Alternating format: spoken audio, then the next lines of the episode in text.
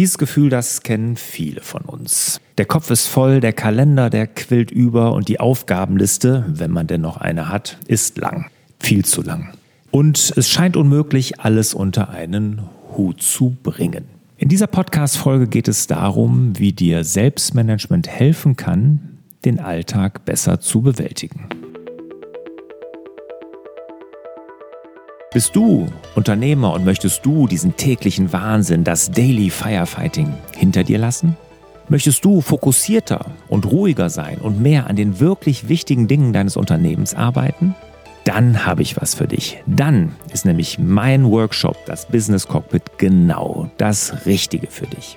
Ich könnte mir meinen Unternehmeralltag mit meinen vier Unternehmen ohne das Business Cockpit überhaupt nicht mehr vorstellen. In diesem Workshop, da erarbeiten wir eine gemeinsame Strategie, wie dir dieser Ausstieg aus dem Tagesgeschäft gelingt. Und das Ganze ohne Unternehmensberater Blabla. Handfest, sodass alle deine Mitarbeiter direkt mit an Bord sind und es genau verstehen. Und apropos Mitarbeiter, vielleicht hast du mitbekommen, den Mitarbeiterkompass, den biete ich nicht mehr separat an, den habe ich jetzt integriert in das Business Cockpit, weil das passt da am besten rein, weil da geht es nämlich auch darum zu delegieren, Aufgaben und auch Verantwortung abzugeben, sodass du in die Freiheit kommst. Alle Infos zum Business Cockpit, der dieses Jahr nur einmal stattfindet, findest du unter larsbobach.de-cockpit.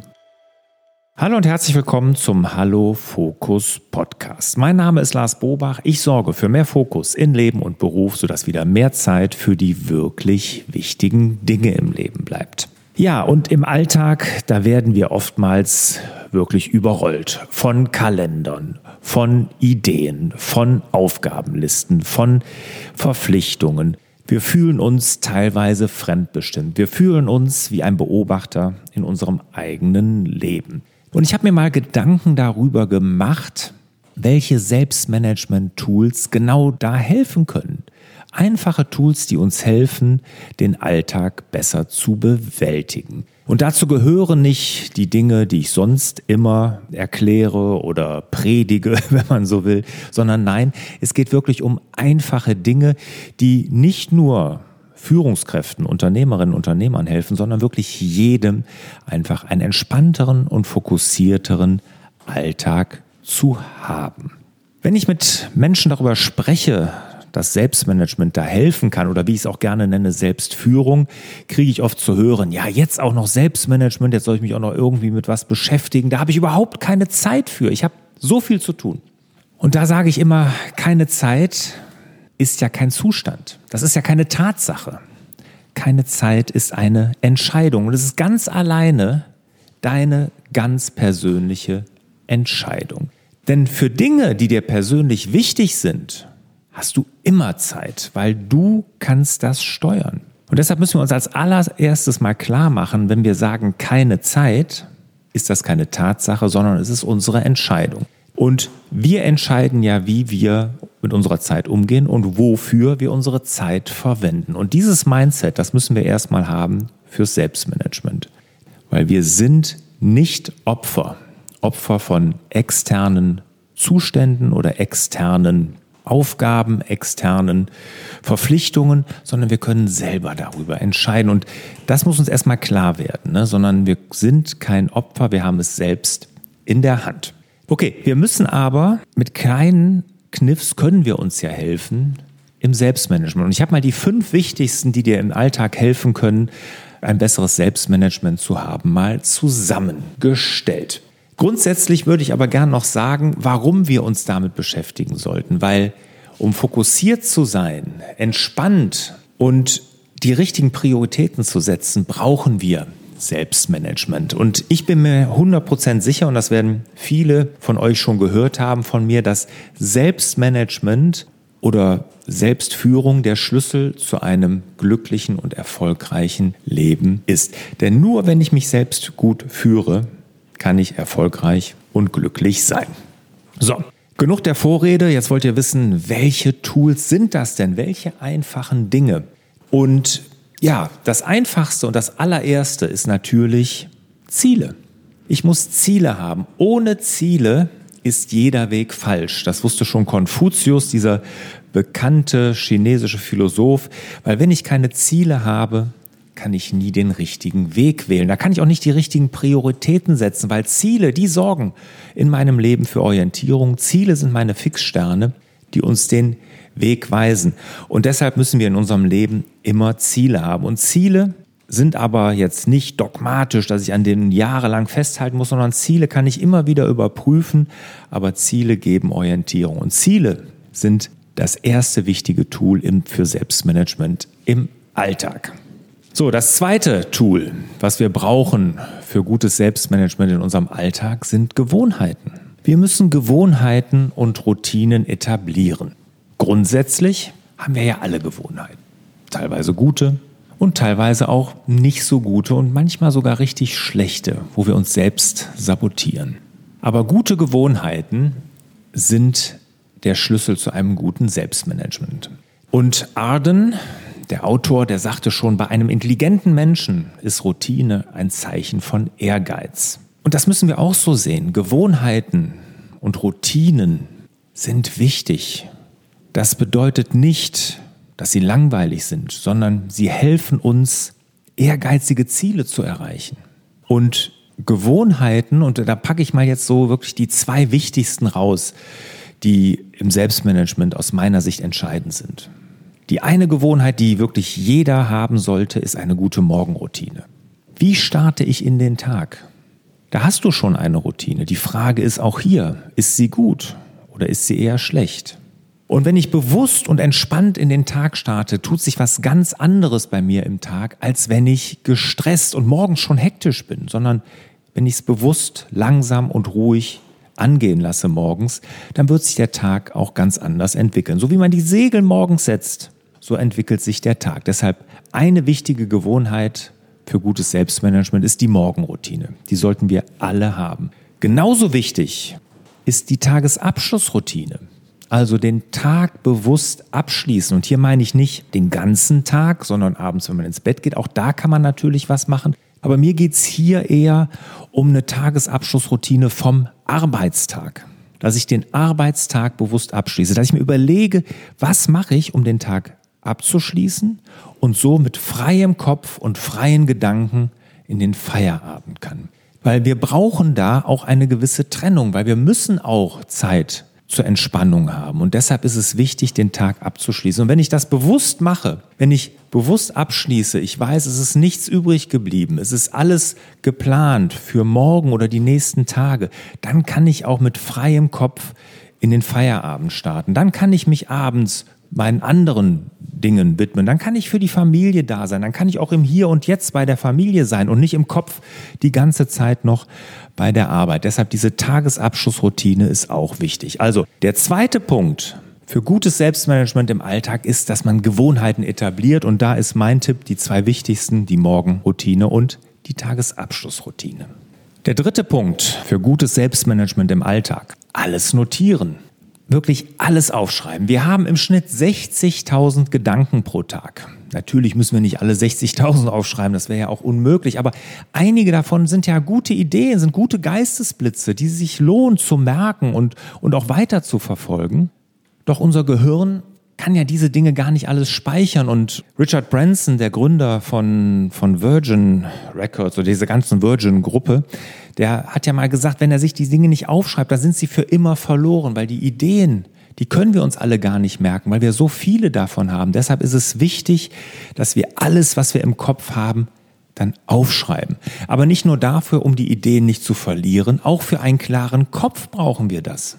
Weil wenn wir versuchen, alles abzuspeichern, wird unser Kopf voll zugemüllt, weil wir können das gar nicht alles. Und David Allen, der Autor des Buches Getting Things Done, hat ja mal gesagt, The mind is for having ideas, not for keeping them. Also wir haben den Kopf, um Ideen zu kreieren, aber nicht um sie abzuspeichern. Deshalb ein guter und wichtiger Teil vom Selbstmanagement im Alltag ist, alles aufzuschreiben. Und ihr wisst, ich bin ein großer Freund vom Ideenspeicher. Wie genau das funktioniert und was man da alles für Tools nutzen kann, einfach mal bei larsbobach.de vorbeischauen und in die Suche mal Ideenspeicher eingeben. Da werdet ihr einige Tipps und Ideen dazu finden. Ob ihr das übrigens digital oder auch analog macht, das bleibt euch überlassen. Da müsst ihr einfach mal gucken, was für euch da am besten funktioniert. Am besten ausprobieren, alles mal aufschreiben und dann hinterher merken, was da im eigenen Alltag gut funktioniert. Okay, das war der dritte Punkt. Alles notieren.